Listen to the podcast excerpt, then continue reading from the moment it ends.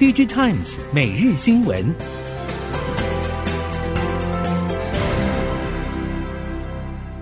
听众朋友您好，欢迎收听 DigiTimes 每日新闻，我是袁长杰，现在为您提供今天科技产业的新闻重点。首先带您看到 NVIDIA 公布的二零二四会计年度第二季财报数据，揭示营收年增百分之一百零一，净利年增百分之四百二十二。毛利率高达百分之七十一点二，而 H 一百系列晶片在 AI 热潮下的大型语言模型 LLM 训练市场中一卡难求，因为在硬体层面上，H 一百采用了四大先进技术，包括台积电四纳米制程、CoWoS 封装技术、NVLink 连接技术以及八十 Gigabytes 的 HBM2E 高频宽记忆体。如果说 LLM 推动了 AI GPU 加速运算时代来临，但是，让 NVIDIA 站在当前科技舞台上独舞的关键，是黄仁勋领导团队的长期押注与心血累积。另外，NVIDIA 在最新财报法说会上主动重申，如果美国政府限制 NVIDIA 将高阶 AI GPU 卖给中国，将会导致美国产业在中国市场失去领先优势。观察最近六个月的业绩表现。NVIDIA 的这一场翻身仗，关键在于资料中心业务发威。拜登政府为了缓解中国半导体制造而实施的出口管制，也让 NVIDIA 深感束手无策。执行长黄仁勋表示，如果被剥夺了中国市场，就没有应急措施。财务长 Kress 强调，中国买家采购占了 NVIDIA 旗下资料中心产品收入的百分之二十到二十五。NVIDIA 财报亮眼，资料中心是主要助力，年增幅度将近三倍。但是业界表示，AI 能够普及，重点将会是企业市场，这也是 NVIDIA 下个阶段的耕耘目标。除了硬体供应链的伟创、鸿海，诸如华硕、惠宇、戴尔，以及近期积极发展 B to B 品牌的广达，都会是关键厂商。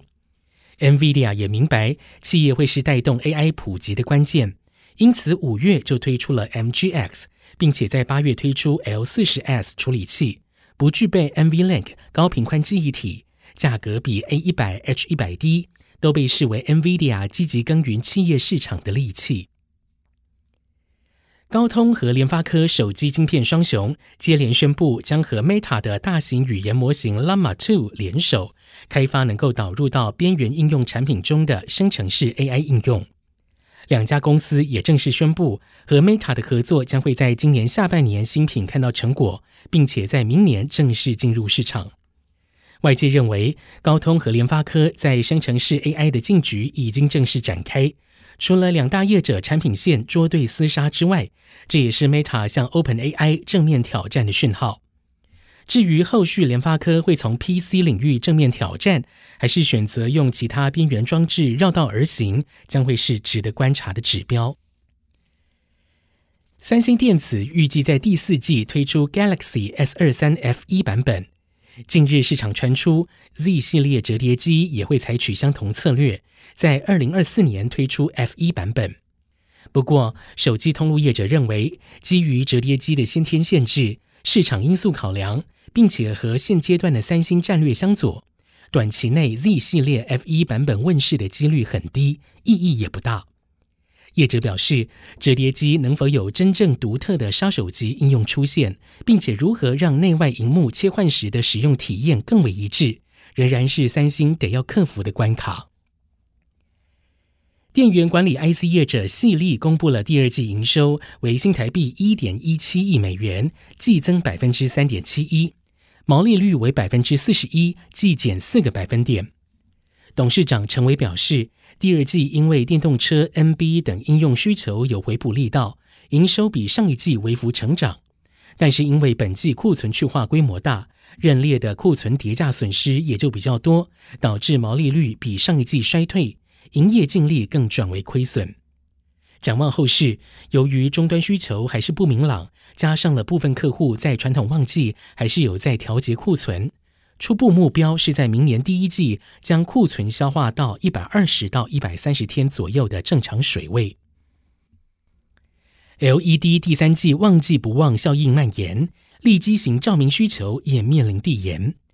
LED 厂华星表示，原本预期第三季 LED 元件出货回温，但是客户突然在七月中旬要求暂缓出货，对总体经济前景走势抱持保守。不过，受惠于中国肇庆厂减资带来汇差利润，挹注了七月单月转盈。预期第四季 LED 照明标案以及低温照明出货，可望挹注营运回温。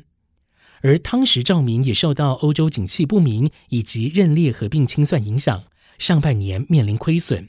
对第三季的营运仍然保守看待。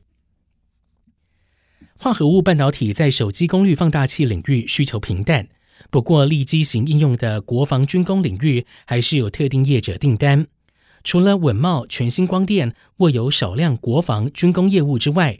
如 MB 意法磊晶片业者英特磊、IDM 厂全讯仍然释出稳健展望。英特磊董事长高永忠表示，因应美国 CHIPS Act 计划申请，董事会已经通过发行可转换公司债，预计筹资新台币二点二亿元。开始进行新厂扩厂以及机台升级，而美国国防大厂以外的国内外订单比例增高，客户也增加。英特磊正努力缩短交货期，提高生产效率。接下来我们看到，乐金显示器与德国宾士高层会面，传出双方讨论高级车用显示器事业合作，后续动向值得持续观察。根据韩国媒体 Money Today 报道。在南韩首尔乐金科学园区中，乐金控股副会长全峰世、乐金显示器社长丁豪荣以及宾士 CEO 康松林会面。